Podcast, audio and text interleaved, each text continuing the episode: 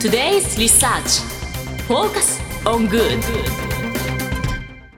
さて、ここからは社会人ならこれだけは押さえておきたいとっておきの情報を教えてもらうコーナー Today's Research Focus on Good です。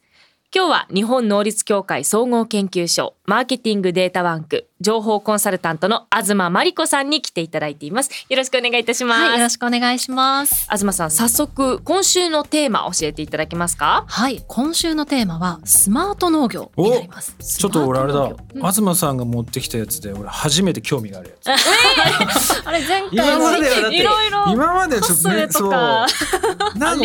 興味が若干ない感じだったんですけどななぜスマート農業そうですね。スマート農業ってちなみに石井さん聞かれたことってあります？私は大野さんにちらっと聞いただけでね、一般の人は確かにあんまりまだ知らないそうですよね、はい、スマート農業ってこうどういうものかっていうと簡単に言うとこうロボットとか通信技術とかを使って、うん、まあ、こう農業をこう省力化とかこういろいろとこう自動化していくような、こう取り組みというかそういうものを指すんですけれども、はい、今結構そのスマート農業っていうのがこう市場がどんどんこう拡大していってるっていうふうに言われてまして、はい、で今後も間違いなく拡大するだろうと言われてる市場なのでちょっと今回これをピックアップしたいなと思って持ってきました。そうなんです。これまあスマート農業本当に今注目されてるんですけど、はい、まあ、改めてなんでこの今スマート農業というのが、まあ、国内だけではなく世界でこの今注目されているのかそのあたりをちょっと解説お願いします、はい、そうですね。理由は本当にたくさんあるんですけれども、はい、まず一つやはりこう農業人口の減少とあとは高齢化。うんですね。さあこうなんとなくそうなんだろうなって感じてらっしゃる方もいらっしゃるかもしれないんですけれども、はい、やはりこう農業に従事される方っていうのがすごく減ってきてる。これはもう数字で明らかに出てまして。であとはその農業に従事される方の約7割ぐらいがもう65歳以上の方々。そうだからねせっかく畑とかあってももうやれなくなっちゃうって人増えてるんですけど、はい、なんか親戚とかいないですか？そういう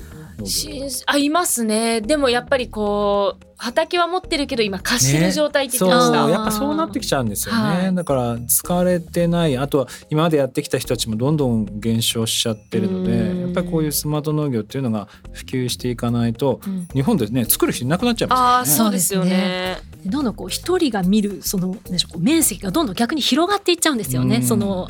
管理されなくなっていくので。でもまあこの農業、まあ、今人口が減ってるとはいえ、まあ、我々がこうまあ普段食べてるものっていうのはそんなに影響が受けてないんですけど、うん、ということは作るその面積といいますか、えー、そういったところが広がってきてるんですか、ね、そうですね一つのこう農業の経営体こう一つのその農家さんが作ってる面積っていうのは広がっていってます。だから今までは田んぼ1個とかだったのが田んぼ10個分であそうなんです耕す人が出始めてきたりとか。大変そうだからこそもう効率化図っていかないと、うん、そうですね、もう耕すことできないから、っていうところなんですかね。そうですね若い人って今なんで農業そんなに離れちゃってきてるんですかね？やっぱ大変なんじゃないですか。だからこそやっぱりこういう機械とかに頼っていくべきっていうところなんですかね。ですね若い方そうですねなかなかあとはまあ触れ合う機会もそうですよね。ちょっとこう都心部とかに住んでるとなかなかその農業体験ってできない場所にいたりもするので。でも実際その日本が今やっているその生産品例えば、えー、農産品のブランドとか、はい、海外のそのニーズとかっていうのは実際どうなんですか、はい、ニーズはですね実際結構高まって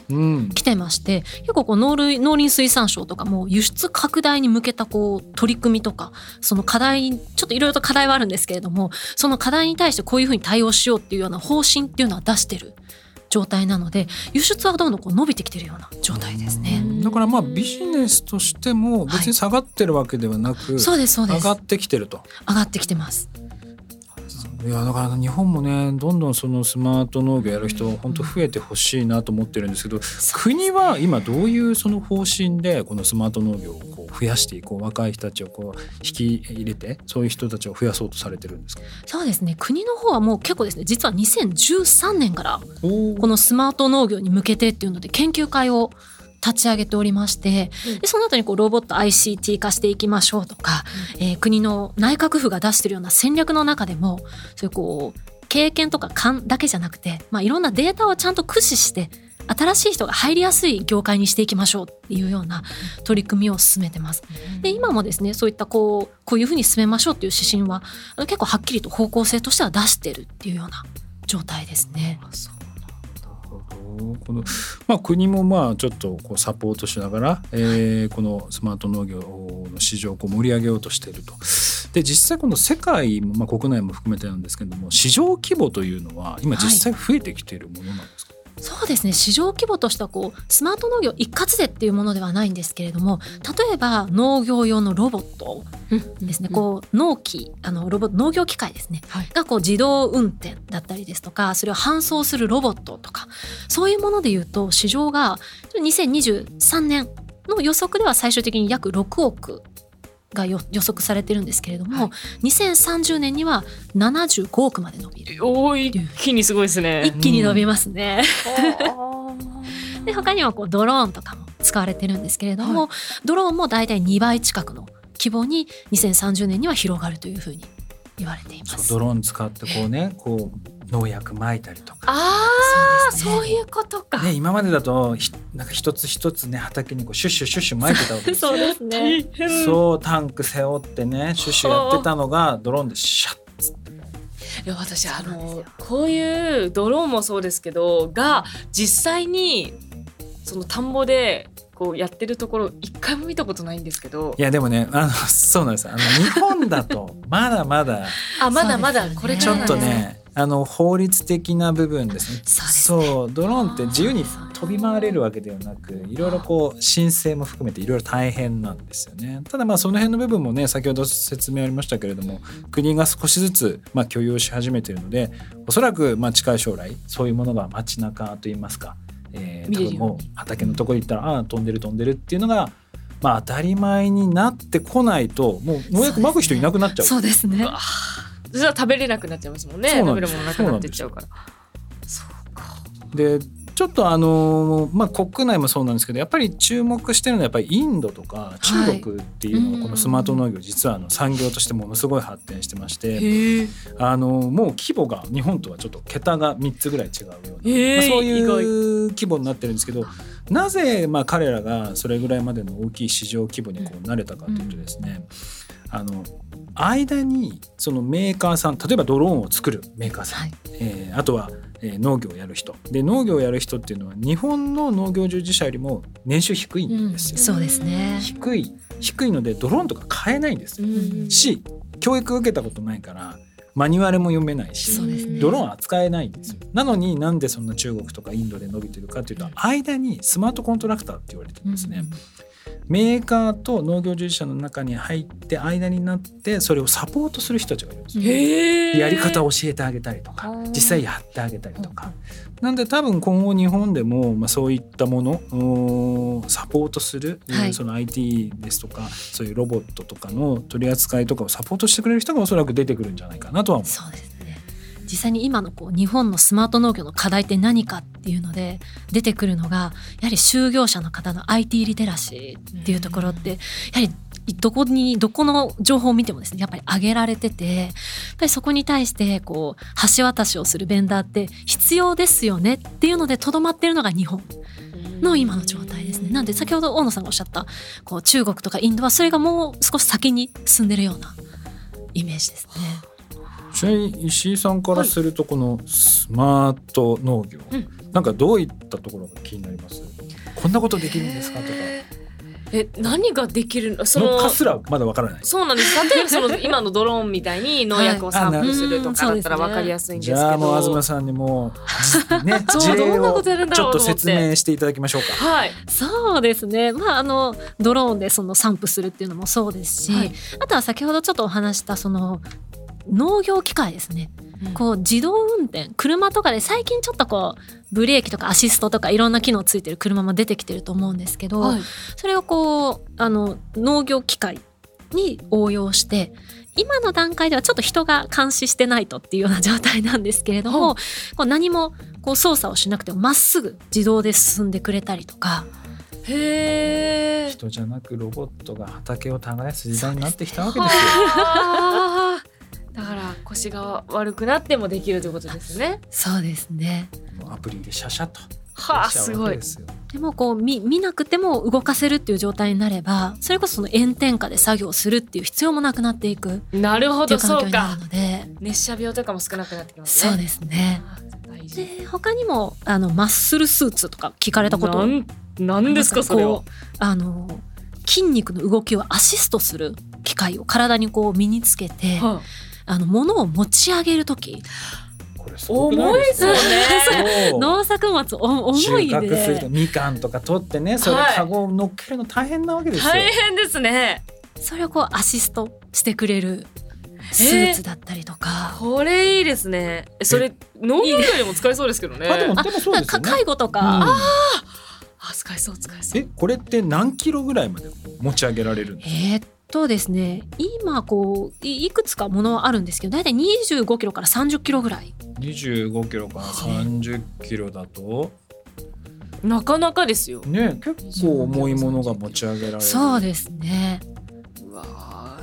ーでもこれは大事ですねそうですね。で結構こう見えるものだとそのドローンとかはい。農業機械とかあとはそのマッスルスーツっていうのもあったりするんですけれども、はい。まあ、その他にもこうか管理するシステムシステム？のところです。こう水をどれぐらい出すかとかあ土壌の環境が今どうかとかそういうのをこうシステムで管理してしまうっていうやり方ですね。っていうのもあります。うん。いやだってあれじゃないですか。うん。あの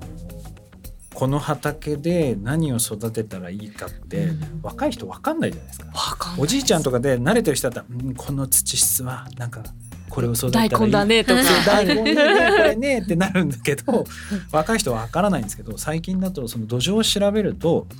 あこれはこれに適してます。すごい。提案してくれるみたいな。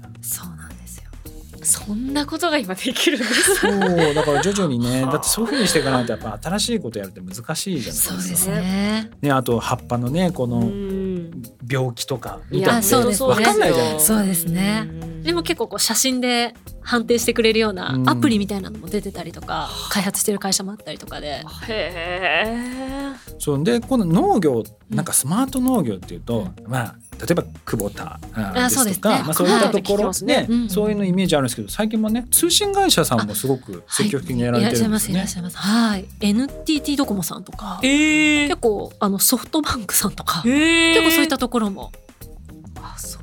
参入してますね。ソフトバンクはどどういうのをやられてるんでしょソフトバンクはですねそのちょっとねこうの先ほどお伝えしたそのシステム的なところですね。ハードウェアっていうよりはあのシステム的なサポートっていうのをしてまして、はい。まあ、こうあのこう画画面こう画面を通じてそのデータをこう管理してこう分析したりですとか、あとはそのこの植物はこの時期に収穫するのが適切ですよとかあとこんな害虫が発生する可能性が高いから気をつけてねとか、まあ、そういったこうより良いものが取れるように農家の方がそういったこうサポートをしているっていうのを、えーこうデータとして提供しているっていうのをやってらっしゃいます。あなるほどなんか若い人にとってはだんだんこう農業しやすい環境になっていくんじゃないかなってうんそうですねすごい思いますね。でも石井さんなんかわかんないですけどアプリがあって、はいそのアプリで何育てればいいって言ってボタンを押したらドローンとかロボットが種まいてくれてで指定された通りにしてそしたらトマト美味しいトマトできたらちょっと嬉しくないですか、ね、家庭菜園いやめちゃくちゃありますよ。やりたいですよね。はい。もう早くそうなってほしいなと私も思ってるんですけどまだただ今ねちょっと今夢を語りましたけど課題もあるんですよね。そうですね先ほどこうお話しされたそのなかなか使いこなせないっていうその新しい技術を使いこなせないっていう方が結構たくさんいらっしゃるっていうのもそうですしまず一番やっぱ機械とかの導入コストああですね。ですよねがこう結構アメリカとか大きなこう土壌があるようなところであれば費用対効果ってすごく得やすいんですね。こう機械一つ入れて全部をこう耕していくっていうのができるんですけれども日本ってどっちかというと結構農家が小規模なのでなかなか費用対効果が得られないっていうのがまず大きな課題ですね。なんか補助とかねあればいいですけどね。まあそうですねまあそういうものも徐々に徐々に多分国もあついてくるんでこの辺も変わってくるかなと。そうですね。あとはやっぱりそのねこういうのを覚えられるように早くねなってもらいたい。まあこういうのもだから YouTube とかで。ああそうですね。こうコンテンツでね 分かりやすくこう伝えられるように。多分まあなってきてはいるんですよけどね。まあ、楽しみにしていきたいなと、そうですね。はい。思います。東さんありがとうございました。はいありがとうございました。以上 Today's Research Focus on Good でしたそれではリスナーの皆さんいってらっしゃい。This program was brought to you by 日本能率協会総合研究所。